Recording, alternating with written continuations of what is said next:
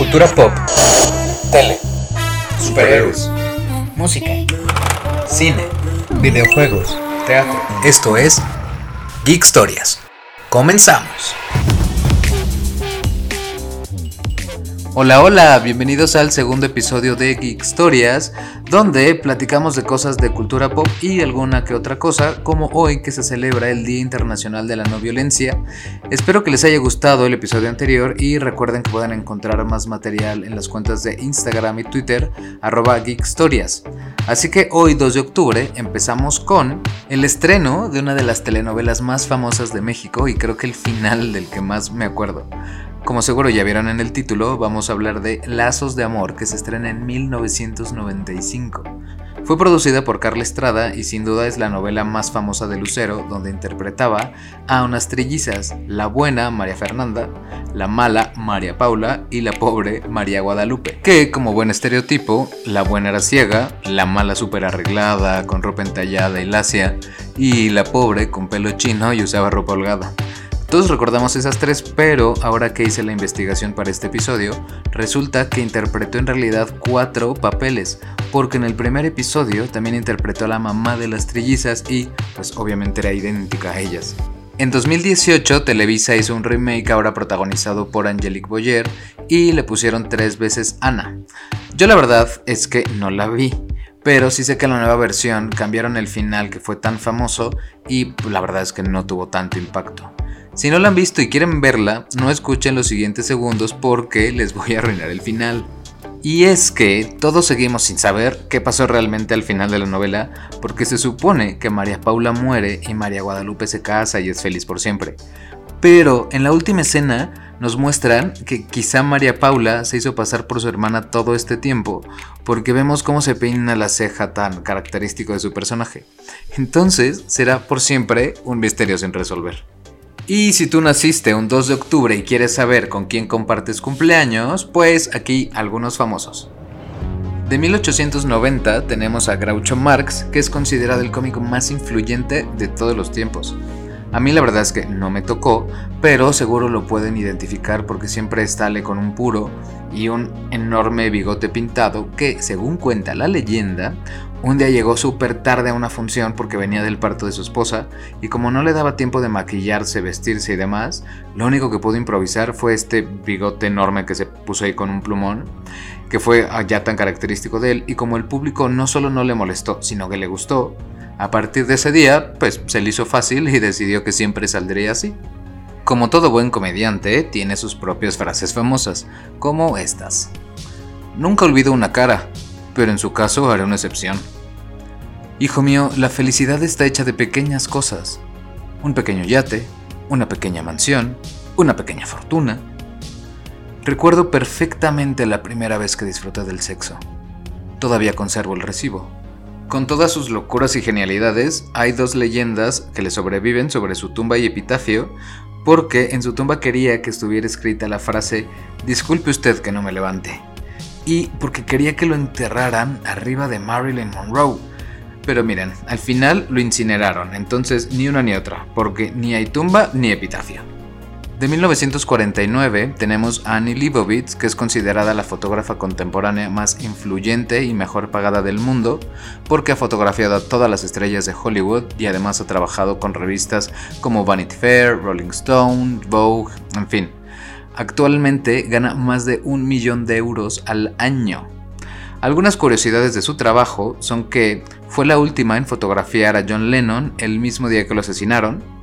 La reina Isabel la demandó por hacer unas fotografías que no le gustaron a la reina. Y fue la primer fotógrafa invitada para hacer los pósters oficiales de un mundial de fútbol, que curiosamente fue el de México 86. De sus trabajos favoritos para mí fueron las fotos que hizo con actores y actrices para recrear a los personajes más famosos de Disney. Y entonces vemos a Scarlett Johansson como Cenicienta, a J. Lo y Mark Anthony como Jasmine y Aladdin, a Penelope Cruz como Bella, a Taylor Swift como Rapunzel, a Beyoncé como Alicia en el País de las Maravillas, en fin, muchísimas. Vayan al Instagram de Geek Stories y les dejo pues todas las que pueda. De 1951 tenemos a Sting, Este famosísimo cantante que ha recibido más de 16 premios Grammy y ha vendido más de 100 millones de discos. Y de 1869 tenemos a Mahatma Gandhi, que es reconocido como el máximo líder del movimiento de independencia de la India contra el Imperio Británico, sobre todo por su movimiento de desobediencia civil no violenta y sus huelgas de hambre. Que a propósito de esto, en su honor, como les comenté al inicio, la ONU declara el 2 de octubre como el Día Internacional de la No Violencia. Y pues ya estamos llegando al final del episodio. No olviden suscribirse y compartir. A mí me encuentran en redes sociales como Lalo Alcántara, en Instagram, Facebook y Twitter. Y también vayan a las cuentas de Geek Stories porque ahí les dejo fotos, videos y más material en Instagram y Twitter. Y bueno, el tema que más me gustó del día, que un día como hoy, 2 de octubre, pero de 1950, nace Peanuts, o mejor conocida como Charlie Brown o Snoopy, es la tira cómica más famosa de todo el mundo. Fue creada por Charles M. Schulz y fue publicada desde 1950 hasta el mismo día de su muerte en el 2000. La primera vez que se publicó fue solo en 7 periódicos en Estados Unidos, pero para que se den una idea de su éxito, en su punto más alto se publicó en más de 2.600 periódicos, llegando a 75 países en 40 idiomas, con 355 millones de lectores al día. Los personajes más famosos de Peanuts son Charlie Brown, Snoopy, Woodstock, Sally y Linus con tanto éxito que se han creado series animadas, especiales de Navidad, videojuegos, dos obras de teatro, cinco películas y hasta un show sobre hielo. Aquí les dejo seis datos curiosos. Schulz fue el único que dibujó a Peanuts en 50 años y la única excepción que hizo fue con un mexicano que se llamaba Bill Meléndez, que además sería la única voz que ha existido de Snoopy Woodstock, que incluso siguen usando ahora con las nuevas películas y animaciones. Schultz odiaba el nombre de Peanuts, pero tuvo que dejar que se lo pusieran para poder vendérselo a los periódicos. Y creo que todos estamos con él en que odiamos ese nombre. Snoopy está basado en su propio perro Spike, aunque el suyo era un terrier y Snoopy es un beagle. Charlie Brown nunca le pegaría al balón. Snoopy fue mudo hasta que después de dos años se verían sus pensamientos. Y la voz de Sally para los especiales de tele fue Fergie cuando tenía 10 años.